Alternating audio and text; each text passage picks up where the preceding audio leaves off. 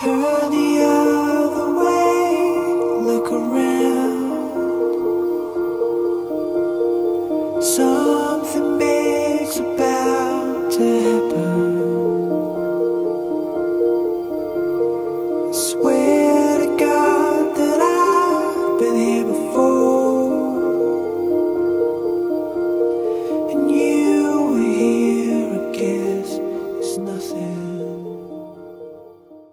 好，欢迎来到读书得见。嗯，我是你们的主播，嗯，Viking。这一次呢，因为我的搭档西西同学回家了，所以说我临时搬来了一位救场嘉宾。现在请我们的救场嘉宾来自我介绍一下。大家好，我是樱花盛唐。嗯，好的。然后，嗯，这一次之所以找樱花盛堂呢，是因为樱花盛堂对日本文化比较了解。然后，因为我们这一次所讨论的是女性的话题，也希望能够从她方面的话带来一些男性视角。然后，我们这一次的录制时间的话是腊月二十九晚上六点。然后，我们现在的话是坐在陕西宾馆外面的这个湖边儿。然后，我们如此懒惰，呃，目前只更新了四期的播客。这个应该算是我们最勤快的一次了。嗯，其实这个事件很简单，一句话就能够讲完。但是，嗯，我最近看了相关的书和纪录片之后，却发现里面的很多细节是很值得拿出来去探讨的。嗯，然后我发现，就是人都有自己那个探索的路径。如果没有到时间点的话，我觉得即使那个。东西它放到你眼前，你可能也会让它从你眼前划走吧。因为我是最近看这个伊藤诗织的时候，我才发现他那个纪录片是当年，嗯，二零一八年的纪录片的排名第三，而我当年一八年的时候看了排名第一的《人生果实》，你应该也看过，我看过，一起看，的，一起看的《人生果实》。嗯，对，是的，所以就是。就是一八年的我对于日本的印象，就是人生果实所呈现出来的一种状态。你看到的是那种 peace and love 美好，是因为今年看的这些女性话题啊什么的，反而就是对日本多了其他的一些了的一些了解。嗯嗯，是的，可能是嗯侧面或者是负面也好。然后所以说，也是因为各种机缘巧合吧，我在考试之后，呃，拿起的第一本书。就是伊藤诗织所写的这个黑箱，然后大概把这个故事来叙述一下。就是这个事件的话，是发生在二零一五年，伊藤诗织呃当时因为工作签证的问题，与当时 TBS 电视台华盛顿的分局长，也就是呃上任日本的首相，嗯安倍晋三的传记作者山口敬之。嗯，我们后面再讲这个人的话，就直接叫他山口就可就可以了。跟他当时进行呃进餐的会谈，但是却遭到了山口的性侵。然后之后的四年，面对媒体、社会、司法的重重的壁垒，然后伊藤诗织不断的向法律来寻求援助。然后，呃，我最近所看的这本书，它叫《黑箱》，是二零一七年十月出版的。然后在这本书出版的同时，他第一次开庭遭遇了失败。然后在一年之后，二零一八年，呃，我最近看的这个纪录片《日本之耻》上映了。这个是由一位英国的女导演来指导的，然后用的也是英语。然后我觉得，就是这个就是挺讽刺的，就是因为这个事件在日本反响平平，所以不得。呃，不把它提到一个更高的一个国际的维度，然后才能获取到更多的一个一个关注。然后我也很喜欢的就是他就是用英语来讲，就是我我不沉浸于我的个人叙事里面，我就是面向全球的，所以我用英语，我不用日语。呃，这个也是我挺喜欢的一个点。然后是二零一九年十二月。二审胜诉了，然后伊藤诗织是获赔了三百三十二万日元，然后大大家经常会去宣称这个胜利，但是我觉得很恶心的是，大家并没有看这个这个判条后面还有一条，就是法院认为，嗯，伊藤诗织所写的《黑箱》这本书对于山口造成了诽谤，所以也要求，嗯，伊藤诗织给山口赔了五十五万日元。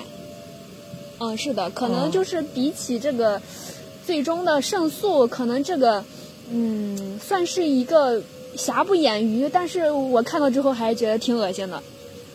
嗯，然后嗯，最后对于这个二审判决，他们两个其实都提起了上诉，但是遭到了法院的驳回，所以这个二审的判决也就成为了这个案件最终的最终的判决。对最终的一个结果，最终的一个 ending。然后，二零二二年七月，安倍去世了嘛，对吧？然后，嗯嗯我在这里面要提的一个小细节就是，嗯，当时，嗯，伊藤诗织为了让他这个事情让更多的人知道，他召开了记者会。然后当时律师就建议他穿，嗯，全身黑色衣服。嗯，然后这也是一个正常的一个穿着，就嗯这个事件类似事嗯嗯，件的对对对。所以就是即所谓的就是，嗯，受害者就要有受害者的样样子啊，是的，嗯。也是为了让他去避免更多的一个攻击，攻击。或者是是的，嗯。但是他当时，呃，拒绝了，他就穿嗯我正常上班的一个服装，就是他穿的是衬衣、裤子。就是嗯。也在表达他的一种态度。就我嗯。们可能会有对受害者的那种刻板印象，就是，那你你受害了，肯定是你衣着暴露啦，然后你、嗯你受侵害之后，你肯定是要那种很可怜的、萎靡的、悲伤的，你不能是振奋的、兴奋的、很有精神的。然后你在出席这种场合的时候，你肯定是要避嫌的，要全黑的。但是他不，就我展示我本来的样子就可以了，我不用嗯太去迎合大众。所以我觉得他这一点也挺赞的。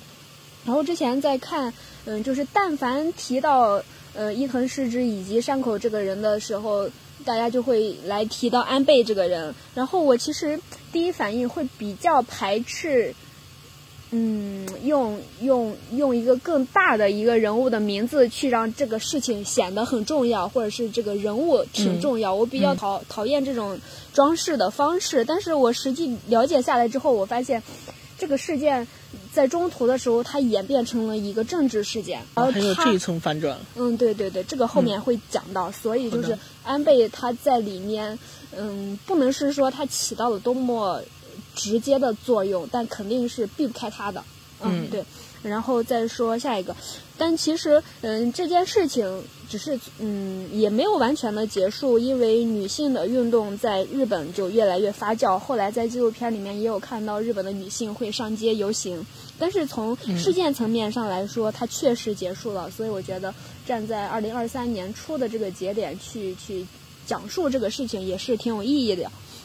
然后，嗯，为什么司法系统没有办法制裁伤害女性的人？作为弱势群体的女性，在社会不公、大众冷漠、舆论暴力兴盛的今天，应该如何生存？应该如何自救？我觉得这个也是，嗯，他所出的这本书以及这个纪录片想要去探讨的一个点。然后在记者会的时候，在他当时召开那个记者会的时候，媒体本来就比较暧昧，他们其实日本的媒体也比较怂，也不太敢报这个事儿。他们之所以来参加这个记者会，无无非就是想看一下受害者长啥样子啊，就是这种吃瓜的心态来的。但是当时让我挺好，就是挺挺震惊的是，当时日本政府在各种的官方主页。提醒媒体说案件复杂，不要报道，让媒体谨慎自律，不要触碰该选题。我觉得这个嗯，哦，就有点用政治影响力去压这个话题的意思。哦，对，但是就是好像就是这个会让我觉得比较意外的，就是我我们国家好像就是不太会这么明面上的，嗯，媒体的自审、嗯，自查，对对，我们好像都是搞这种暗的什么，就是他们居然就是可以很、很明着明着就这么来了。嗯，对对，我就觉得这个还挺、还挺炸舌的。然后，呃，解释一下那个黑箱啊，黑箱它所指的是一般性侵的案发现场，大多数在隔绝的私密空间，嗯所以把它称之为一种很形象的描述，就是把它叫做黑箱。嗯嗯，但其实，在他的这个事件后面，却隐藏着更大的黑箱，就是日本的调查机构与司法体系。所以说，与其说是日本之耻，我觉得可以说是东亚之耻，一点都不为过。嗯然后，因为这件事情，日本做出来的哪些改变呢？就是第一个是上次说了，他这个强奸的最低刑罚从三年提到了五年。嗯、虽然说它治标不治本，但是也确实是日本时隔一百一十年之后，首次对于刑法的强奸部分做出了修改。然后这个是第一点，第二点的话就是允许男性来提起性侵的诉讼。第三的话就是日本在这件事情之后成立了四十一个女性强暴危机中心。嗯但其实按照日本现有人口的比例的话，它应该要成立六千多个。嗯，虽然说上述的法案确实是治标不治本的，但是伊藤氏之创造了怎样的一个历史性时刻呢？我来举两个例子。第一个就是二零一六年的时候，东京大学的五名男性高材生将一名普通私立大学生灌醉之后集体性侵。嗯然后当时当法官问为啥要对这个女孩去呃施害的时候，有一个人回答说，因为她蠢。嗯，很奇怪的是，作为一个受害者，最后她遭到了社会的谩骂，然后嗯甚至有很多日本人觉得，因为这个受害者毁掉了东大才子的光明未来。也因为此，当时有一位日本作家写了一本书叫《因为他蠢》，来控诉日本的社会校园暴力问题。嗯还有还有一个事件是，二零一九年的时候，有一名日本的男子性侵了自己的亲生女儿，当时名古屋的法院判了这个父亲无罪，他的他的依据是说无法认定女儿处于明显无法抵抗状态，所以就是可能当我们看完，嗯。伊藤的事件对于日本法律的这个修改，我们觉得好轻飘飘呀。但是当你看到这两个事件，就是如此扯淡、荒诞的一个然后还得不到公正的一个裁决，嗯嗯你就会觉得就是法律是那种沉重的、沉重的镣铐、沉重的枷锁的这种感觉。嗯，是的，而他就是居然还胜诉了，然后居然还能够做出有有效的一些修改，对，就就是用一个小女子的奋力一搏，把这个压在头上的这种暗不见光的这种东西，它露出了一点光的缝隙。嗯，是的，稍微松动了一下，对有这种嗯意义嗯嗯嗯嗯，是是的，就是，嗯，我觉得这个倒体验的不是量变，就是质变，对对嗯，是的，所以质变不应该是用量的多少来衡量的，它它本身存在就很有意义，对对，嗯。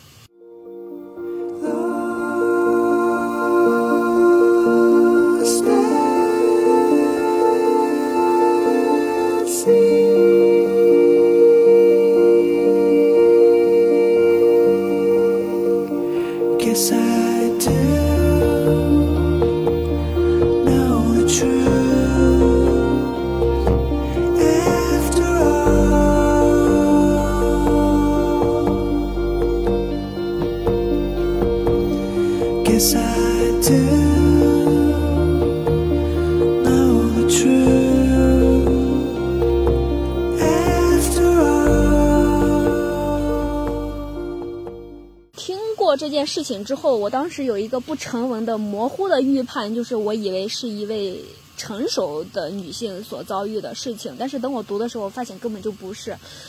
伊藤诗织出生于一九八九年，嗯、哦，年龄也不大，甚至说很小。他嗯当时遭遇这个是15一五年，才他25他只岁对她只有二十五岁、二十26六岁嗯然后她从小就是一个爱打抱不平的一个形象，他就不他就不是日本小女生那种就是很嗯。卡哇伊的那种形象，嗯。而且就是她在那个那本书里面有讲到，她从高中的时候就开始自己独自一个人去美国一个很。很偏远的州去上学，后来他上大学的时候，他也是不愿意在日本去读，然后想要去留学，嗯。但是因为家里人也不支持，所以他就先去呃西欧的一个比较小的一个国家，先修了一部分的学分，然后后来才回到了纽约去继续读这个大学。所以他当时其实经济状况。呃，也不是特别好，没有得到特别多的家庭的一个援助。然后他的职业是新闻记者，嗯嗯，是的，我所以我觉得他能够如此的勇敢，能够让我们看到日本的这种重重的这种司法体系下面的一点点光，就我觉得就主要源于他自己个身的这种，就是他自身的这种特质，就是第一，就是他没有在日本的这种环境下生长，对，所以他没有受到日本那么多傻逼的规训，对对嗯对没有受到那种沉重的等级森严嗯的阶级嗯文化的这种束缚。嗯，是的，呃，相对就是保持了他的一个独立性，然后其次就是他作为一个记者的使命，你就是要把看到的真相去传传递给公众，所以就是说，我觉得如果，嗯。就是他，就是在那个书的封面会说他是日本第一位抛头露面、暴露自己身份、愿意出来站出来去进行性侵维权的一个人的话，我觉得他绝对是天选之子。嗯，对，就是历史的机遇和巧合恰恰都降临在这个人身上了。这个人的性格啊，他的经历啊、对经历都比较适合来做这件事情，嗯嗯，恰好就让他碰见了这样的事情。嗯嗯，是的，对，命运的拣选。是的。然后就是，嗯，他遇到这个事情，我不仅惊讶于他其实年龄很小，就是当时其实是虽然也已经二十二十六了，但其实跟我们国内这个二十二岁毕业的这个概念还有点不一样。他当时真实的处境是快要毕业了，找工作的一个状态。嗯，就是本来就是你可能想想象的是一个，嗯，已经进入社会，已经比较成熟的，然后嗯可能哪一天不幸遭遇了这个事情，他没有，就是他就是一个很学生状态。一个很辉煌的人生，甚至都没有来得及展开的时候，就遭遇了这么扯犊子的事情。嗯然后其实他之前跟山口，嗯，在美国的时候仅有两面之缘，嗯，就他们是怎么认识的呢？他当时是在酒吧里面打工，然然后然后碰到这个人，结果这个人就是因为酒吧里面的人比较杂嘛，你能嗯。碰到一个干新闻的人，哎，嗯。那还是日本的，那还是个高官那很很容易就跟这个人比较容易，关系嗯嗯嗯，对，是的。但但当时的话，他们的联系也是仅限于邮件往来，嗯然然后在那一次见面之后，其实也没有什么太深入的一个，就是关系真的是很浅。嗯，然后当时他毕业求职嘛，他又想到了这个人嘛，然后嗯才去跟这个人去搭话，去跟这个人搭线。当时他们两个人在日本一一起去吃饭嘛，然后先是在居酒屋先喝了点儿，然后后来又好像又去到一个正规吃饭的吃寿司的地方，然后沿途上，嗯，在。在换电的过程当中，走到路上，山口就会给伊藤诗织说：“我跟叉叉叉名人来这儿吃过饭，我跟叉叉叉名人来这儿吃过饭。”这是套路。哎，但是你、就是我们去代入一下伊藤他当时的那个，那肯定是满眼星星眼。对，就是就是嗯，除了星星眼之之之外，他都不会把那个东西想象成一一种加害的手段，就嗯都没有办法去进行这种联想。但很可怕的是，给你传达的这种人，他心里他其实早已经就想好了这个事情要怎么去实施了。嗯然后当时是，嗯，其实他喝的酒不多。然后伊藤诗织说，以他的那个酒量的话，他们当时喝喝的酒不足以把他放倒，所以他最终是，他是说他被嗯下了迷药。嗯他去那个卫生间里面上厕所的时候，就直接倒在那个马桶上了。嗯然后，呃，醒来之后就是在酒店了嘛。嗯然后他发现山口没有带套，然后嗯还在用电脑进行录制视频。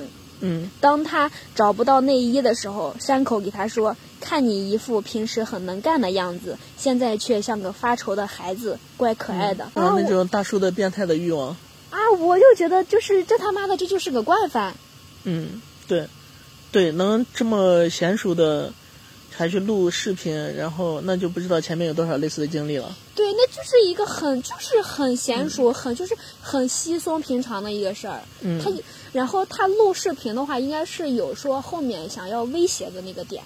嗯，就是说如对对对如果你有什么东西不答应我的条件的话，我就把这个公之于众。嗯，对，所以就是从前面他的铺垫到他整个这个加害的过程，你能看出来，就是他不会有丝毫的抱歉，他也不会觉得他在干一件不好的事儿，就是他干这件事儿的时候就，就可能跟他上厕所、跟他吃饭一样的丝滑，嗯，对。他没有任何的异样，我觉得。嗯。然后，所以我觉得就是从我我看了他整个叙述的过程当中，就是我没有看到任何一丁点儿想要去用性交易来换工作的成分在，没有。就是他仅仅就是我最开始我要找工作了，我要咨询，我要跟你搭线的最开始的一个阶段就被侵犯了。嗯然后，所以就是可见对于山口来说，他要想获得女性的这种资源的话，太简单了，他都不用铺垫啥。都不用是说就把这个关系再往深了处一处，哎，我把这个签证给你弄一弄，我把工作给你弄一弄，我把 offer 给你弄到手，就是就好让你觉得就我已经为了做了点做了点什么了，然后没有一点铺垫都都没有，所以就是就是我觉得他完全就是我要去带入伊藤诗织的那个场景的话，我觉得他完全是在很懵逼。啊，那这个伤口还有点禽兽。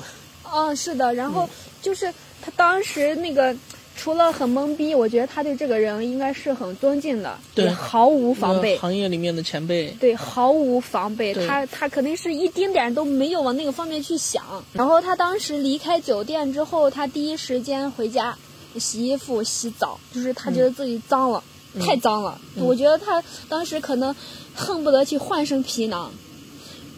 嗯，就那种羞耻感，我觉得其实是很痛苦的。然后，也正是因为他这样的动作，他把证据都给洗没了。哦。他把证据都给洗没了，就是就是你的，就你的衣服上呀，你的身体上可能会有他的一些精液啊、DNA 啊之类的，你这样一洗全洗没了。嗯。然后，所以就是说，出现这种情况的话，应该第一时间去专业机构使用性侵物证采集包来进行检查。就是把这个证据要及时的保留下来，然后就这，他当时发生了这个事儿，他还继续完成了跟他妹妹和跟他朋友的一个之前的一个约会。就我觉得就是这个。这是伊藤是吧？哦，我觉得。哦，那伊藤感觉这方面也不太，也不太细心哈，没有。不是细心，就是我从这里面我看到的是日本人很抓马的一点，就是中国人他肯定是。会更放得开，他去哭呀、哭诉呀，他哪怕不敢找父母，但是他肯定会找找朋友、找求助去哭呀，或者是救援什么的。日本人不是，就是我要先，我要先把自己要压抑着，我就不敢去去去去释放。这个这个是日本的一个文化特点，就是。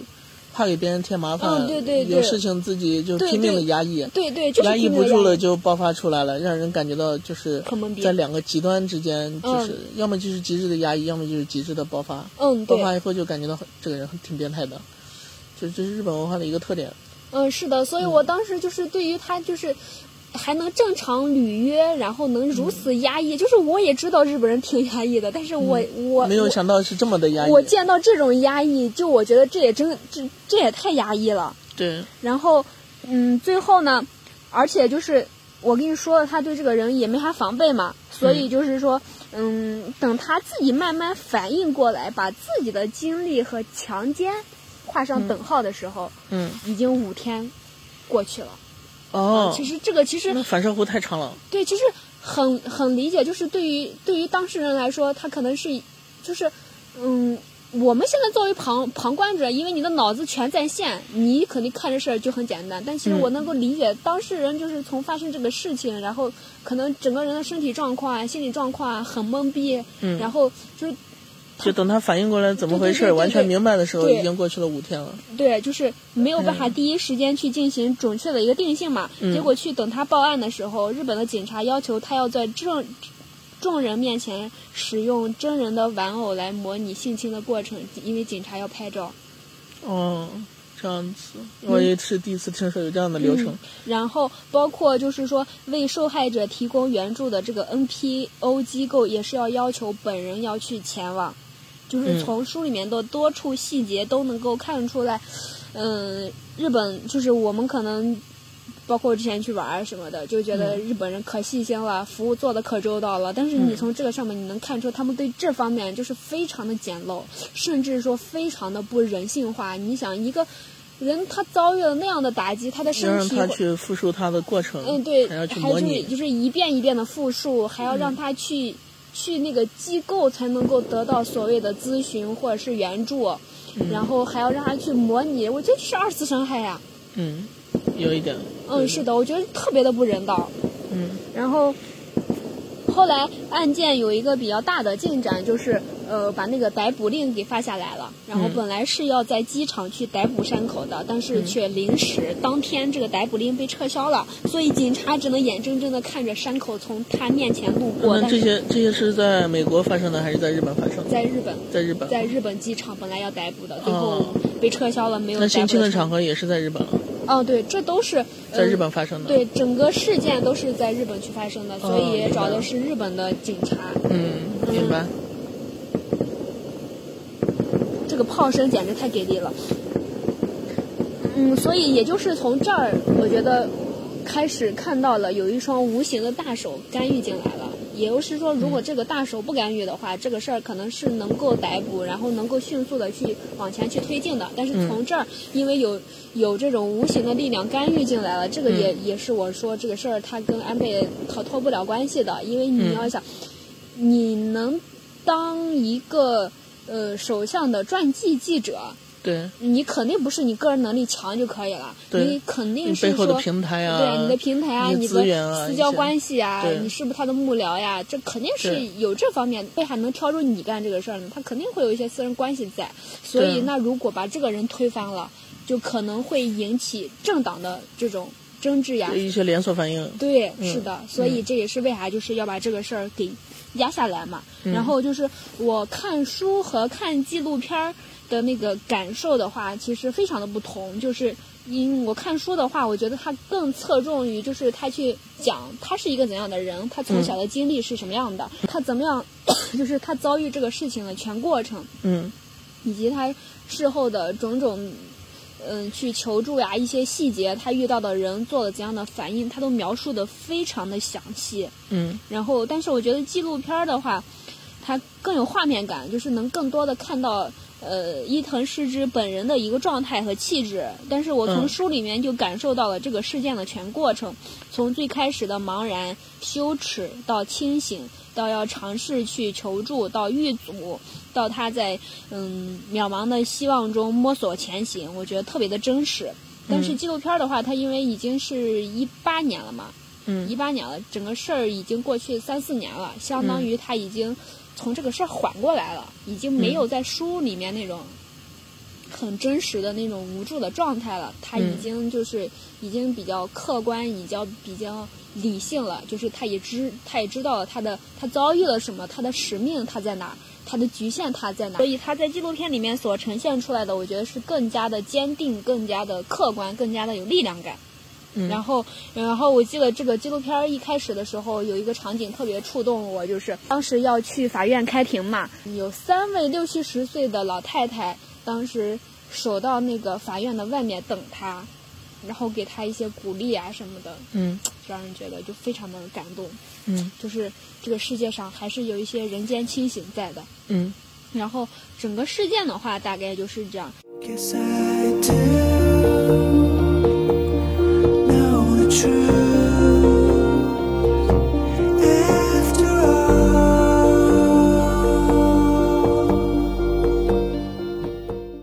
接下来说一些事件以外的事儿，就是根据联合国的药物犯罪调查局在二零一三年公布的数据，各国每十万人中强奸案的发生件数，我觉得这个挺值得拿出来说一下的。瑞典排名第一，啊，瑞典反而是第对，瑞典排名第一，五十八点五件；英国排名第三，三十六点四件；嗯。美国排名第五，三十五点九件；嗯。印度排排名六十八，二点六件；嗯。日本排名更厉害，八十七，只有一点一件。我就觉得，啊十万分之一，对这个数据真的是又真实又荒诞。就是真实是在于它肯定没有作假，嗯。但是我觉得它荒诞的点就在于它特别不真实。你能嗯理解的这个点吗？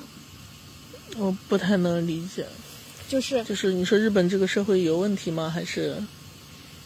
对它但是它的案件的发发生率很低。你说这这这个不不事情，不，这个数字不是它的案件的发生率，准确的来说的话，它是强奸案记录在册的案件数。哦，我明白，它不是所有发生的事情都被记录在册。对，啊，哦，那就是冰山之上的一角，冰山之下还有很多，可能都大家都不知道。嗯，然后被害者也没有去公开出来，是的，不管是出于自身的懦弱也好，社会文化不包容也好，然后司法阻力大也好，反正这些东西都没有被披露出来。嗯。嗯，然后我给你下面讲一下瑞典的情况，你就知道瑞典为什么能排到第一去了。嗯就是因为瑞典它每一次的强奸都会被计数，而且如果一个女性长期的遭受亲属或者是家人的性侵害的话，它不是按人头来计数的，它是按次数来计的。嗯，根据二零一五年的数据统计的话，瑞典的警察系统内任职的女性比例高达百分之三十一，就是啊，我明白了。有三分之一都是女警察。女警察的话，她这方面会比较公正一些。对，嗯而日本的话只有百分之八点一。嗯。包括伊藤诗织，他当时去的时候，他报案的时候，他第一要求说我要一个女警官，嗯。然后就问说你为啥非要一个女警官？他就说因为我是这种性侵的案件，对。对，就给他招来一个女警官，他用了两个小小时，连哭带说的说完了，这个人说，哎呀，我是交通系统的，我去重给你 找个人吧，嗯，确实，就说这方面不完备，非常的。非常的粗陋。嗯然后，而嗯之后的话，伊藤诗织也走访了瑞典斯德哥尔摩综合医院，嗯嗯的这个强奸受害紧急救援中心。嗯这里的话，采取的是三百六十五天乘以二十四小时工作制，嗯然后有两处紧急的急救中心入口，其中一个入口不需要经过等待室，可以不和任何人打照面，可以直接去挂号台。嗯而且中心的内部也设置了隔断。虽然说这个医院没有办法提供住院的服务，但是开辟了可以让来访者躺着休息的空间。嗯然后在强奸发生的十天以内，嗯，可以利用我刚才所说的这个采集包嘛。嗯嗯，就是这个性暴力受害物证采集包来进行检测，嗯。然后这个检测的结果，这个中心会帮你保管半年。嗯，然后受害者你可以在这个中心进行呃检查、治疗和心理辅导，然后等这一系列的事儿干完之后，你再决定你要不要报警。这么一番操作下来，报警比例有百分之五十八，嗯有另外百分之四十二的人不报警，是因为希望忘掉此事，他觉得这个事很羞耻，或者是害怕，嗯、受到加害，所以他嗯放弃了报警。但是我就说，起码就是从上述这一系列的操作能看出来，他为啥排到第一去了？嗯，不是因为他值得羞耻，是因为因为他曝光率高。对人家很重视这个事儿。嗯但是我觉得我们肯定可以想象，印度或者是东亚的这种事也不会少。肯定只会比瑞典更多呀。对你人口在这放着呢。对对对，印度，你再说说我们中国，嗯，人口基数在这放着呢。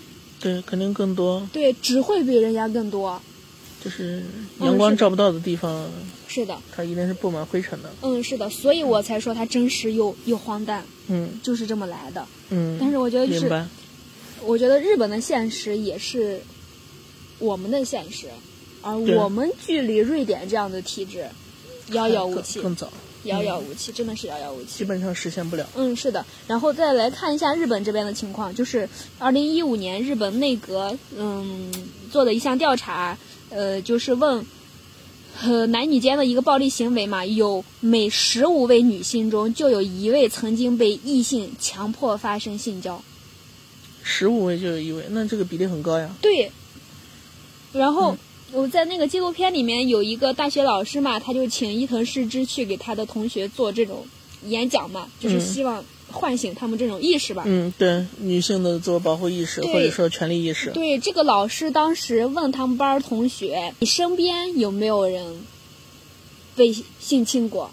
有嗯二十二个人 say yes，二十二个人！天哪，一个班儿才能几个人，对，而且是日本的那种班我觉得他无非就几十人，他一百人就撑死了。当时在一审的时候，也是正好是二零一七年，美国正好发发起了一个 Me Too，就是嗯 Me Too，我也是的一个运动。嗯，对嗯。然后嗯，当时是因为美国的多名女星来共同控诉一个美国的一个金牌制作人的一个性侵丑闻的一个运动嘛。嗯然后当时这个事情也对于伊藤诗织她当时的那个案件起到了一个推波助澜的作用嘛。嗯但其实等传到我们国家的时候，很快就被扑灭了，快到我都没有听过这个词儿。如果不是因为这个事儿的话，我都不知道这个词儿，你知道吗嗯我也只？是听过听过，嗯但是以为是欧美那边的一些什么政治正确的运动，嗯但是在嗯。咱们国家是是没有的。然后这个事儿当时在日本也没有啥反应，因为就说很多日本女性一听到这个运动的第一反应是啥？你说的是猥亵吗？而不是性侵，也不是强奸。你们愤怒的点就是个这吗？这算个屁啊！我们天天都这样。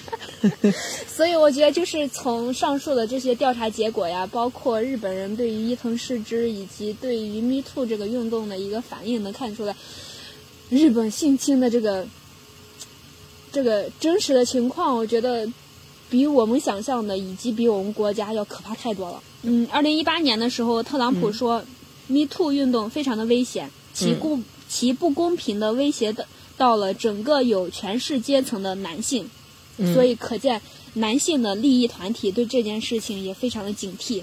对，然后还想再说一个，就是自愿的高强。说这个事儿，就是你觉得在你的第一反应里面，你觉得强奸这个事儿在熟人多还是陌生人多？我感觉熟人是不是会多一点？你答对了，嗯，他就是熟我是人多。感觉那熟人多你那你为啥觉得是熟人呢？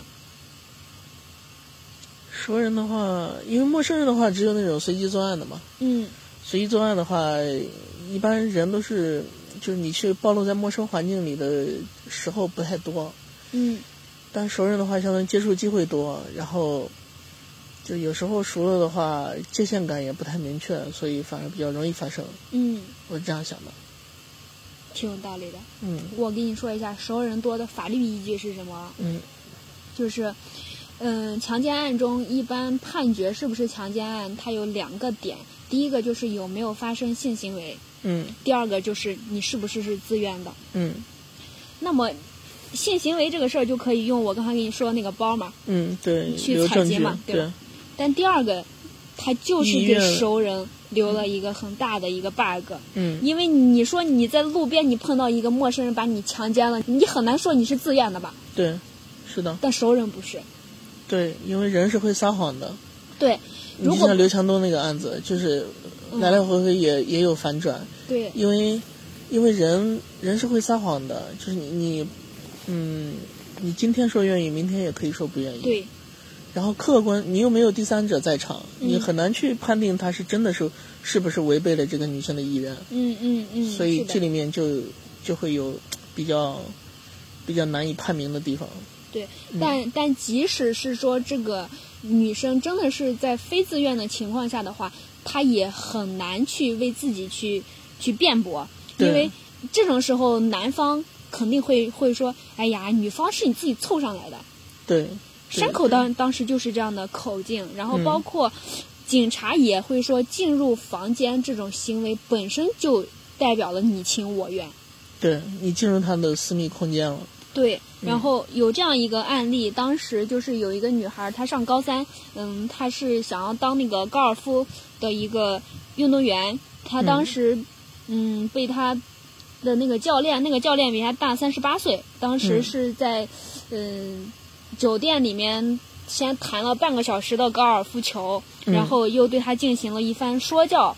然后在这样的一个情况下，就是把这个女孩在一种非常惊愕、困惑、慌乱的一个状态下，就把这个女生给强奸了。嗯，然后，但这个事件当时最终的结果就是无罪。啊，怎么会判无罪呢？就是拿不到证据说人家是违背意愿的哈。嗯，是的，所以就是我觉得，就是女性在强奸案中的自愿与否的问题，就成了一个没有办法被证伪的伪，就是没有办法被证伪的命谜题了。对，公权力不介入的话，你靠民间自己的力量是是很难的这种东西。对，就太难了，就是、嗯，公权力不作为的话，这种东西就无解。对啊，就是只有你自己说你是非自愿的，嗯然后男方肯定不会说，警察系统也不支持。关于呃性骚扰的话，梁文道之前也写了一篇文章，叫《举报性骚扰是一次社会的集体呼救。嗯他谈到了为什么 Me Too 运动如此的重要，也提到了女性被性侵害之后会经历怎样曲折的心理变化，嗯然后以及从高校、公益到媒体圈的性侵事件反映了怎样的一个社会命题。嗯嗯，然后嗯，在最后的话念一段话，就是这个女性崛起里面的话，嗯，就是呃，把这句话也送给所有的女性吧。祝你们的脚步踏遍人类知识的所有角落，在结构性限制与压迫彻底清除之前，不要轻易相信天赋的倒果为因。祝你们在男性霸占的领域夺回自己应有的成就。祝你们无论在大众文化中还是亲密关系里，不被物化、矮化、附庸化、宠物化，嗯能够真正的得到平等的爱和尊重。如果你们不需要的话，也祝你们可以摆脱爱情的桎梏，得到更广阔的自由。祝你们成功，同时也祝你们无论是否达到了世俗意义上的卓越，都能够拥有不被轻蔑、歧视与践踏的尊严，拥有任何女性都应该享有的权益，无需条件，天赋天赋此权。嗯，有点天赋人权那个味道了。